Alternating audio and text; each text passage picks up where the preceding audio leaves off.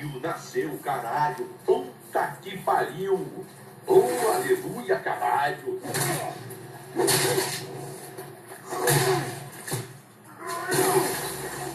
Tá burro, velho. O animal tá ficando estressado? Estressado não, tá esclerosado, animal velho. Puta que pariu! Até o Márcio Seixas tá sem tempo, irmão. E começamos esse episódio, negão, com Batman falando vários palavrões. Vários, vários, vários, que foi para isso que serviu esse dossiê. E, bom, eu acho que ele não tava muito sem tempo, na verdade. Foram mais de sete temporadas com vozes do Batman, muita traição, novela e uma empresa que eu não sei se ainda funciona e muitos dubladores envolvidos. E tudo isso e tudo isso por conta de uma sociedade com Batman. O que, que podemos tirar desse grande dossiê nesse país que vivemos? Que nunca devemos fazer uma sociedade com Batman? Cara, vou te falar que o dossiê Márcio Seixas, naquele ano que ele saiu, não lembro qual foi agora, mas ele foi o meu entretenimento preferido. Não, sem. Eu assisti. Acho que foi o ano que saiu é, Making a Murder, várias séries boas da Netflix, mas o dossiê Márcio Seixas, pela naturalidade e pela veracidade do, do da coisa, foi o, o, meu entretenimento favorito. E é o melhor reality show que eu já vi, não tem igual eles. Uh, parece que foi planejado, mas não, aconteceu de forma natural. Acho que ajuda o fato do Marcelo Rezende ser, é, trabalhar na área é, e por, por, ele ter organizado aqueles áudios e tudo mais. Para quem nunca ouviu falar no dossiê Márcio Seixas, foi um sócio dele, é, do dublador Márcio Seixas, que é, decidiu. Uh,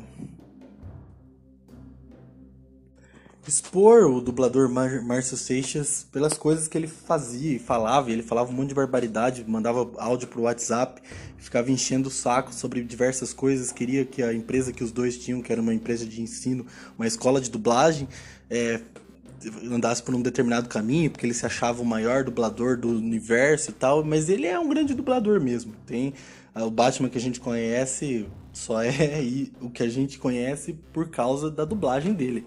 É muito característico do Batman a dublagem do Marcos Seixas. Do, é, do Márcio Seixas. Eu acho que é, ele se tornou o que o Batman seria. O Márcio Seixas, ele é muito ele é muito Batman velho, assim, se você assiste aquele... É claro que a voz dele a gente acaba, né, levando a personalidade do ator, mas é, se você assiste aquele uh, Batman do futuro, em que tem um Batman mais idoso e ele é todo ressentido porque ele lutou pelo, por Gotham e ele lutou e não sei o que, ele é muito ressentimento com, com, as coisas, com os jovens, com as pessoas não reconhecem. É, passa essa impressão, pelo menos. Eu acho que é o Márcio Seixas. Ele realmente incorpora a figura de um Batman psicopata. É, ele só não tem as habilidades, a habilidade dele é a voz e ele usa de, da mesma forma que o Batman psicopata usaria. Uh, eu fiquei tão vidrado no, na época que saiu que o Márcio Seixas entrou com um processo contra o canal no YouTube do sócio dele, Marcelo Rezende. Uh, o YouTube teve que de alguma forma bloquear o canal aqui no, no, no Brasil e eu, foi a primeira vez que eu usei um VPN para poder assistir um conteúdo na internet. Instalei o, tive que baixar o Opera, instalei o, o VPN da Europa para dar uma disfarçada, porque o cara é o Batman, o cara ia me achar. É, e para poder assistir a, a, terceira temporada do, do Márcio Seixas e não acaba mais. É, parece que quanto de áudio que o cara consegue mandar, quanto de quanto ele não encheu o saco do, do, do, do sócio dele, é, por que, que o sócio dele não bloqueou ele no zap? Mandava um tô sem tempo, irmão. Olha, eu acho que ele não bloqueava o sócio no WhatsApp porque o cara trabalha com a voz, né? E é impressionante como tem pouco texto. E geralmente a gente odeia áudio no WhatsApp, né? Áudio de 2, 3, 4, 5 minutos.